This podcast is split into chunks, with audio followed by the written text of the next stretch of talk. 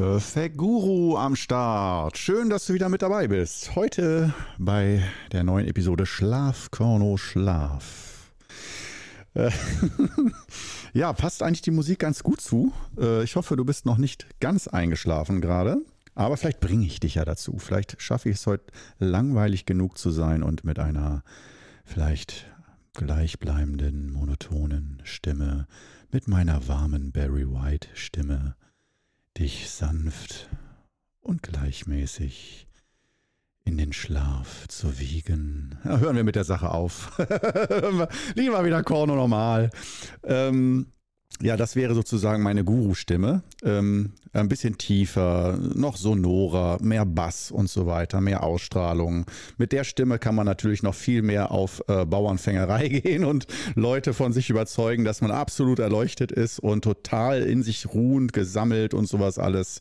Äh, in diese Rolle kann ich jederzeit reinschlüpfen, gar kein Problem. Und alle sind komplett davon überzeugt, dass ich ein sehr hochentwickeltes menschliches Wesen bin. Aber was passiert, wenn Korno einfach so labert, wie er labert? Ne? Dann denkt man ja fast, der ist ganz normal und hätte mit Meditation und innerer Ruhe vielleicht gar nicht so viel am Hut. Ähm, oh fuck, jetzt will ich eigentlich zwei, über zwei Themen sprechen. Eigentlich wollte ich heute über das Thema Schlaf sprechen. Ähm, und ja, na gut, dann fange ich, mal, fang ich mal an mit dem Thema Schlaf, weil jetzt habe ich mich äh, eigentlich schon auf eine ganz andere Schiene wiedergebracht hier mit dieser sonoren Stimme und so weiter. Ähm, und zwar eigentlich ein Thema, das muss ich mir jetzt aber aufschreiben für den nächsten Podcast. Ähm, die bewusste Entscheidung, nicht immer im Gleichgewicht zu sein. So, das, äh, Entschuldigung, das ich muss ich mir jetzt gerade, ich habe einen Notizzettel neben mir, nicht immer im Gleichgewicht sein. Und dazu noch Entscheidung, Komma, bewusst. Bewusste Entscheidung. Ähm, genau. Äh, das kann nämlich, äh, wenn es dich interessiert, wird das sicherlich der nächste oder einer der nächsten äh, Episoden hier bei Perfect Guru. Ähm, da mache ich schon mal einen Teaser dafür. Das wird aus meiner Sicht eine ganz wichtige Episode, ähm, dass ich mich, ich glaube auch zum Teil unbewusst, aber doch bewusst reflektiert dafür entschieden habe, ein Mensch zu sein, der nicht immer im Gleichgewicht ist. Und dass du sehr wohl durch Qigong-Übungen, wenn du Emotionen hast und äh, nicht hast im Sinne von besitzen, sondern Emotionen nicht magst, äh, eine Phobie gegen Emotionen hast äh, oder es dir so schlecht geht, dass du sagst, besser ohne Emotionen, dann kannst du mit Qigong und den richtigen Techniken deine Gefühle relativ gut wegtrainieren, würde ich mal so sagen. Also im Sinne von unterdrücken, ohne dass du unbedingt ganz schwer krank wirst dadurch, ähm, weil du im Energiekörper einigermaßen lebendig bleibst. Aber ähm, ja, meine, meine Erfahrung war, dass ich das Gefühl hatte, es erfüllt mich mehr, es macht mich eher innerlich leer und entmenschlicht mich, wenn ich auf meine Emotionen verzichte. Und mit Emotionen meine ich nicht, ah, Lebensfreude und mal eine Sekunde eine Träne kullern lassen, ach, weil wie toll lebe ich meine Gefühle aus, sondern ähm, so wirklich, oh, jetzt klingelt es gerade. Ähm, da mache ich mal eben auf. Pause. So, da bin ich wieder. Äh, ich dachte, ich kriege irgendwelche Geschenke, Pakete, sonst was. Nee, hat sich nur jemand verklingelt und den wichtigen Podcast hier unterbrochen. Ah. Als, als ob ich nicht schon genug Probleme damit hätte, den roten Faden in der Hand zu halten von einer Folge, von einer Episode thematisch. Ähm, wir schließen das Ganze ab. Also für mich äh, besteht im Moment, ich entwickle mich ja immer weiter, im Moment besteht für mich die höchste Weisheit darin, die Gefühle und auch meine, mein Charakterprofil. Und ich sag mal, dazu gehören äh, viele positive Aspekte, aber auch äh, Aspekte wie Ungeduld, äh, dass meine Atmung häufig dann nach oben in die Brust rutscht, was nicht völlig nur mein Problem ist. Das geht den meisten so und durch Meditation vertiefst du die Atmung, wirst dadurch auch ein bisschen ruhiger. Deine Emotionen werden nicht so zackig, sondern ein bisschen runder und weicher. Auch die Stimme, Gestik, Mimik, alles ist ein bisschen gesetzter und mehr im Gleichgewicht und so, ne? Und hat Fundament. Und ich merke aber, ich mag einfach diesen Korno, der auch, ich will nicht sagen nervös, ungeduldig ist oder auch gewisse Dinge nicht mag und auch die Abneigung zeigt dagegen und nicht versucht, alles und jeden zu lieben, sondern ähm, ja, ich merke einfach so, dass das liegt mir mehr. Und äh, auch wenn ich weiß, ah, jetzt ich bin ungeduldig und selbst Rike sagt, komm, entspann dich mal und so, bleib mal ruhig. Ne, das dürfte man einigen Schülern schon gar nicht zeigen, dass meine Partnerin mir sowas sagt. Eigentlich müsste ich das meiner Partnerin sagen als Superguru. Nein.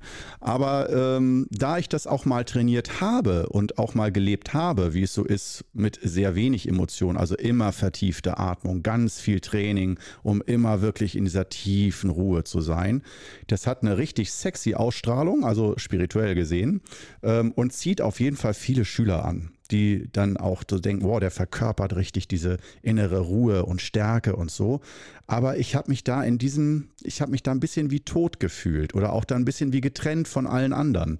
Alle anderen sind wie Kinder, die leben ihre Emotionen, sind streitsüchtig, leben ihre Dramen aus und ich bin als einziger außen vor und denke, ja, stehe ich jetzt über euch oder was, weil ich meine Emotionen besser unter Kontrolle habe oder die anders verdaue und anders verarbeite und einfach immer ruhig bleibe und so. Und irgendwann hatte ich das Gefühl, ich fühle mich, es fühlt sich für mich richtiger an und weiser auch, wenn ich mit allen in Verbindung bin und auch die gleichen Emotionen wie andere fühle und auch mal ungeduldig an der Kasse, dass ich mir das lasse, diese Schwäche. Ja, also ganz im Grunde genommen kann man sagen, der ganz billige Spruch, akzeptiere äh, dich, wie du bist. Äh, und damit meine ich dann Charakterprofil und die Schwächen akzeptieren und einbinden. Und wo man sieht, dadurch, durch diese Charakterschwächen gehen wirklich wichtige persönliche Beziehungen kaputt. Da hat man dann immer noch die Freiheit zu sagen, okay, da ändere ich mich oder äh, atme mal tief durch. Ähm, also bevor meine Partnerin mich verlassen würde, weil ich immer so ungeduldig bin und nervös und dann schlecht gelaunt oder so, äh, da würde ich dann doch sagen, okay, ja, dann mache ich halt ein bisschen ruhiger und nehme da ein bisschen von weg. Ähm, aber weil es ja auch anderen zur Last fällt. Ne? Wenn ich jetzt ungeduldig bin äh, und nervös, äh, dann ist das für andere nicht angenehm, die mit mir in dem Moment zusammen sind. Ne? Dann, wenn zum Beispiel meine Partnerin zu lange brauche, um sich anzuziehen, die Schuhe zuzubinden und eine Jacke anzuziehen, wo ich denke, hallo, das hat man schon ein paar Mal im Leben gemacht. Man kann eine Jacke anziehen und die Schuhe zu binden. Und das ist dann nach einer halben Minute auch fertig. Und wenn das dann halt aus einfach, ja, man macht das halt in aller Ruhe so drei bis fünf Minuten lang, da merke ich schon, da der Korno, der, dem geht da echt der Hut hoch, dass ich echt denke, jetzt Mädel, mach doch mal. Wie lange brauchst du denn noch jetzt hier? Ganz normal, ja, wie jemand, der noch nie in seinem Leben Qigong gemacht hätte. Und das ist schon ein bisschen komisch. Äh, aber dazu mache ich eine ganze Folge. Keine Sorge, eine ganze Episode, womit ich mich da beschäftige, obwohl ich es jetzt schon halb abgefrühstückt habe. Ah! Äh, da merkt man mal wieder, ich reg mich jetzt echt ein bisschen über mich selber auf, weil ich jetzt schon wieder vier Minuten darüber labere, über das, was ich eigentlich im nächsten Podcast machen wollte. Also eine Art von Unfokussiertheit und nicht in der Spur bleiben können. Eine weitere von vielen meiner Schwächen des Perfect Guru.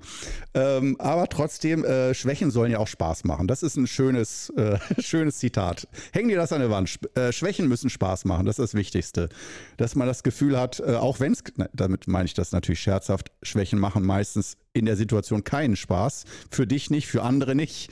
Aber ähm, dass man bewusst sich entscheidet ab einem gewissen Punkt, okay, wenn mich meine Schwäche lebensunfähig macht oder total krank macht, dann muss ich damit umgehen, aber sobald, solange das einigermaßen im Rahmen bleibt, dass ich nicht versuche, mich zum perfekten Knetmännchen zu machen und alles, was auch nur den kleinsten scheinbaren Fehler hat, auszumerzen, dass ich der perfekte Mensch werde und so, nee, da bin ich erstmal drüber. Vielleicht komme ich da wieder hin. Dass ich sage, doch, diese Arbeit ist wichtig am Charakter, dass man da jeden Staubkorn verbessert, den man verbessern kann. Ähm, ja, es kann sein, dass ich nochmal so eine Phase durchlebe, aber im Moment bin ich gerade in der Laissez-faire-Phase. äh, leben und leben lassen und dass es mir leichter fällt, andere zu akzeptieren, wie sie sind wenn ich mir selber auch Schwächen gönne. Jetzt bin ich immer noch in, der The in dem Thema. Das war jetzt eigentlich, das waren schon die Kernweisheiten, die ich jetzt loslassen wollte beim, bei der Episode Schlaf, Korno, Schlaf. Was hat das mit Schlafen zu tun? Ja, äh, grottenschlecht, aber du merkst, es macht Spaß. Es macht Spaß. Äh, schlecht ist das neue Gut. Und äh, dafür stehe ich mit meinem schlechten Namen. Ähm, ja, gut, wunderbar. Jetzt machen wir wirklich weiter mit Schlaf. Ich hoffe, ich, mir reichen die 20 Minuten.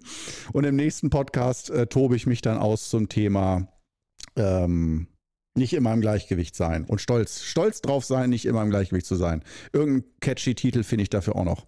Also Schlaf, Korno, Schlaf. Schlaf, Korno, Schlaf. Es geht äh, heute ab jetzt um das Thema Schlaf.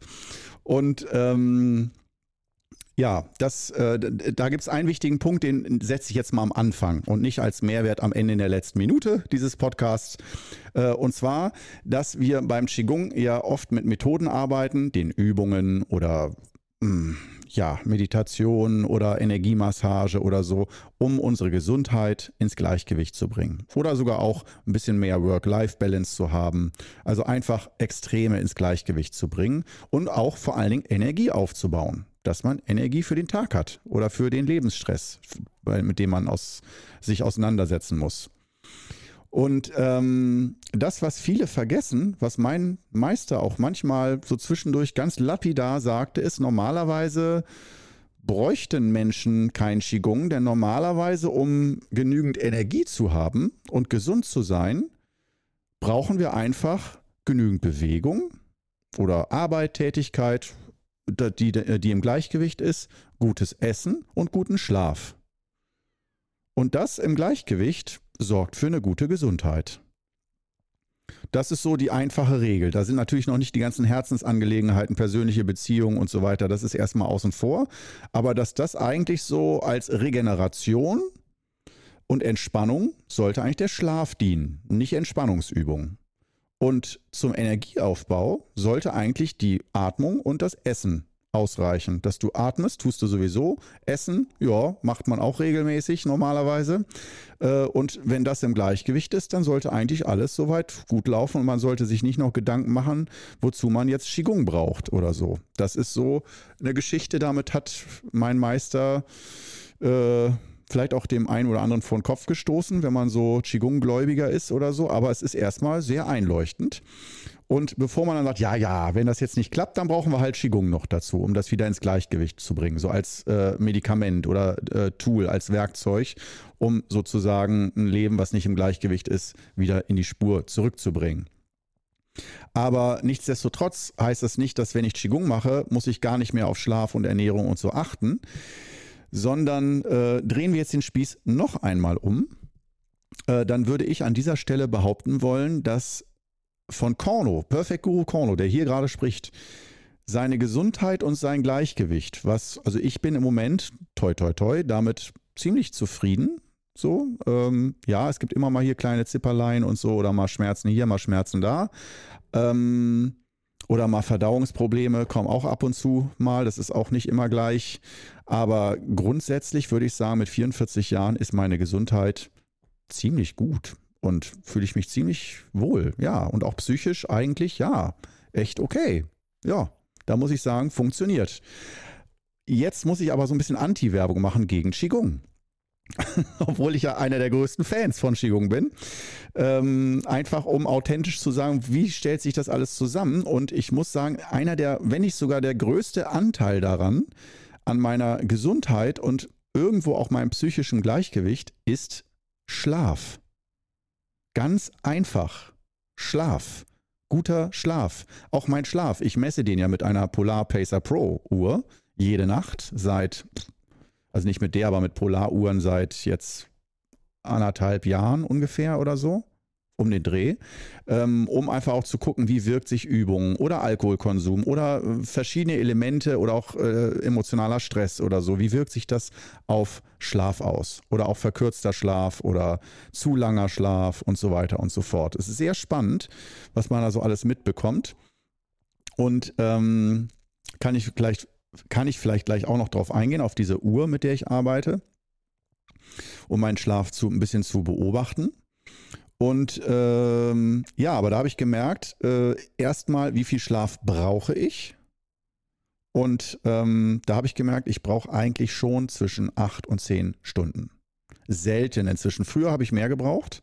Das hat sich auch in den letzten ein, zwei Jahren nochmal komischerweise durch die Corona-Zeit so langsam geändert. Oder ich bin einfach zufällig, habe da so einen Altersschub äh, erfahren, dass ich jetzt äh, weniger zehn Stunden schlafen kann als noch vor zwei, drei Jahren. Da, da habe ich gemerkt, doch, doch, da konnte ich ganz, gerade im Winter, locker zehn Stunden schlafen.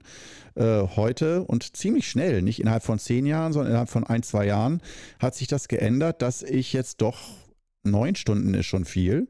Acht Stunden ist eigentlich achteinhalb so normal. Also ich würde mal sagen, der im Schnitt achteinhalb Stunden Schlaf gönne ich mir jede Nacht.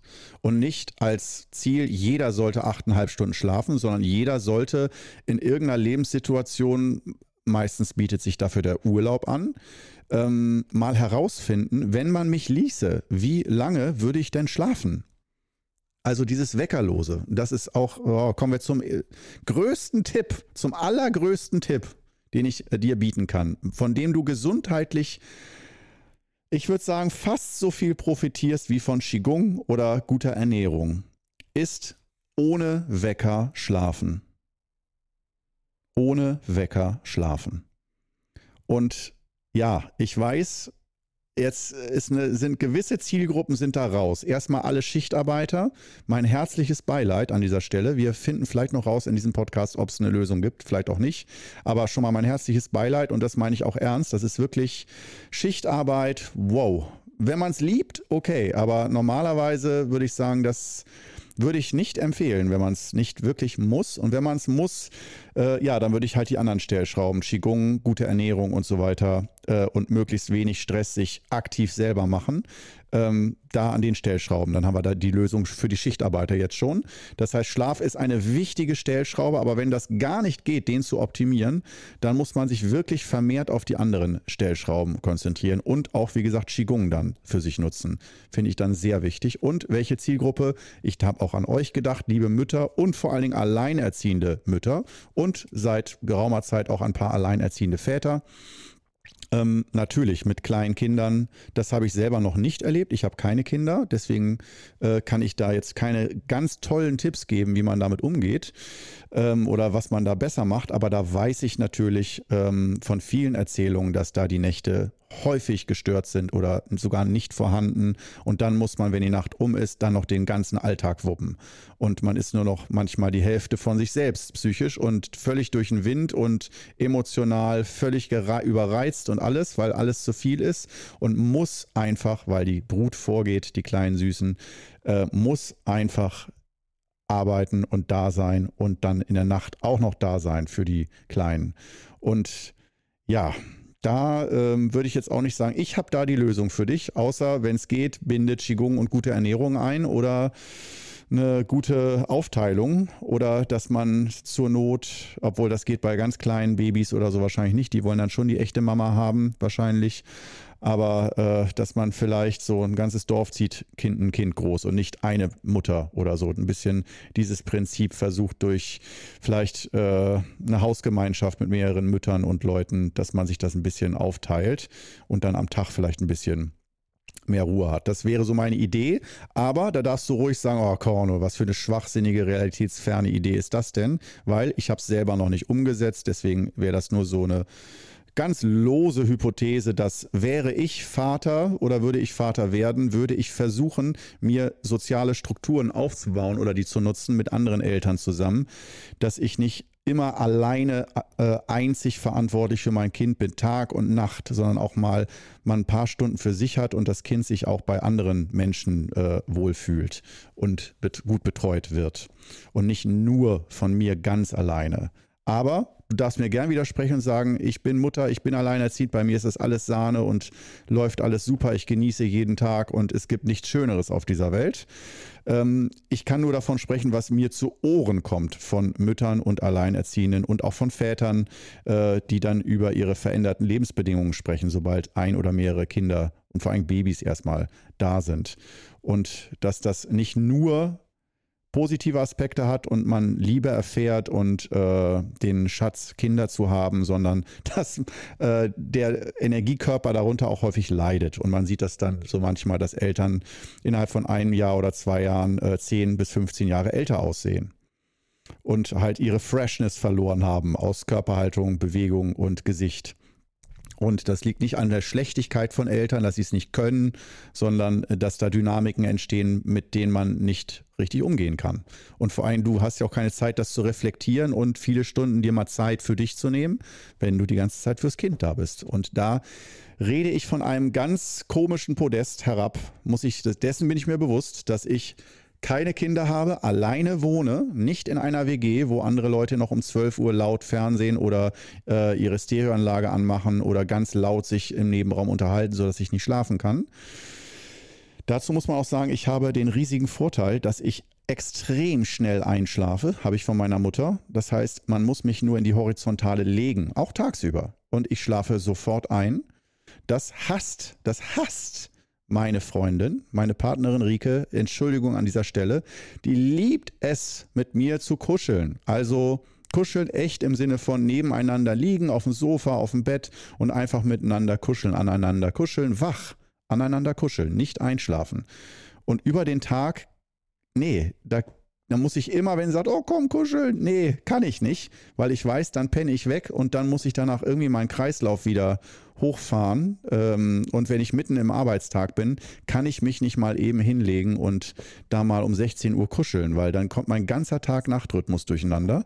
Dann schlafe ich doch ein, zwei Stunden aus Versehen, wache dann um 19 Uhr auf und bin hellwach und kann auch nicht mehr bis 3 Uhr nachts einschlafen. Und mit dieser Lebenserfahrung, die habe ich für mich so verarbeitet, dass ich mich dann gar nicht erst zum Kuscheln hinlege. Ja, oder auch für mich, dass ich mich nicht eben mal hinlege. Ähm, ja, so viel zum Thema äh, Kuscheln und kleine äh, Nickerchen machen. Äh, sehr wohl habe ich auch äh, lange Zeit mittags auch mal Mittagsschläfchen gemacht ähm, gerade beim hyperfokussierten Arbeiten, wenn ich da wirklich ganz krass mich konzentriert habe, dass ich dann kurz mal nach dem Mittagessen mich für 20 Minuten hinlege, auch ohne Wecker. Ich wache dann auch von selbst auf, so Powernap-mäßig, aber im Liegen. Und kommen wir zurück zu meinem eigentlichen wesentlichen Tipp. Aber ich weiß, nochmal mit der Betonung, nur wenn es für dich möglich ist. Aber wenn es für dich möglich ist, dann würde ich dich echt fragen, warum machst du das denn nicht? Ohne Wecker zu schlafen.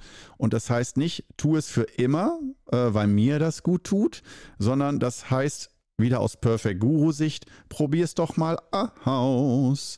Das heißt, wir müssen uns nicht drum streiten, ob das was für dich ist oder nicht, wenn du es noch nie getan hast. Aber ich glaube, wir sind uns einig, dass der Gedanke, ohne Wecker zu schlafen, angenehmer ist als der morgens von einem vielleicht auch angenehmen Weckton, aber morgens äh, künstlich aufgeweckt zu werden. Da denke ich mir immer, Mensch, der gesunde Menschenverstand sagt mir, dass der Schlaf, solange man noch schläft, einen Sinn hat, dass da während des, Schlaf, während des Schlafes Dinge in meiner Psyche, in meinem Geist, in meinem Gehirn und auch in meinem Körper ablaufen, dass da gearbeitet wird, dass es nicht einfach nur ein zu langer Ruhemodus ist, der sinnlos ist, sondern dass wenn man natürlich aufwacht morgens, der Körper auf einer gewissen Ebene sagt, so, ich habe alle Reparaturarbeiten abgeschlossen, jetzt kann es wieder weitergehen. So die Wartungsarbeiten. Was ist aber, wenn man die Wartungs- und Reparaturarbeiten jede einzelne Nacht unterbricht durch den Wecker? Weil man sagt, ah, ich schaff's einfach nicht so früh ins Bett zu kommen oder so. Ah, und da würde ich sagen, zwing dich nicht für immer früh ins Bett zu gehen oder äh, ohne Wecker aufzuwachen, aber mach am Anfang irgendwann mal Forschung, wie lange würdest du denn schlafen, wenn man dich ließe? Und da kommen die unterschiedlichsten Ergebnisse auf. Manche brauchen wirklich nur fünf, sechs Stunden Schlaf und sind echt erholt dann. Glaube ich zwar nicht, aber fühlen sich so. Ähm, andere brauchen wie ich äh, teilweise auch mal über zehn Stunden Schlaf. Also elf, zwölf Stunden Schlaf nach Energiebehandlung, gar kein Problem. Ja, und da merke ich auch, da braucht mein Organismus längere Zeit zur Wartung und Reparatur. Ich kann das aber nicht mit meinem Intellekt immer genau wissen, wie viel Wartung nötig ist. Das weiß mein Körper. Ich weiß das nicht. Ich kann nicht sagen, ah, heute Nacht werde ich voraussichtlich sieben Stunden brauchen. So, man hat ein Gefühl, klar, bei Energiebehandlung weiß ich oder bei ganz strapaziöser Arbeit weiß ich, oh, da werde ich wahrscheinlich heute Nacht länger schlafen. Oder ein Stündchen länger. Ist meistens so der Fall. Aber ähm, das würde ich dir empfehlen, und dazu dann meistens den Urlaub mal oder ein Wochenende zur Not, aber ein Urlaub finde ich fast noch besser, dass du mal probierst, wenn es dir möglich ist, mal zu schauen, wie lange bräuchtest du. Und daraus ergibt sich deine mathematische Rechnung, wenn du morgens aufstehen musst, weil du nicht selbstständig bist und dir alle Termine einteilen kannst, wie du magst, sondern du hast morgens Termine oder sogar einen Arbeitsbeginn, der fix ist, dann hast du ja nur die Möglichkeit, das nach vorne zu verrücken. Das heißt, früher ins Bett zu gehen, um auf deine Zeit zu kommen, die du herausgefunden hast in deinem Urlaub. Wie viel Zeit bräuchtest du eigentlich wirklich im Regelfall, um auszuschlafen?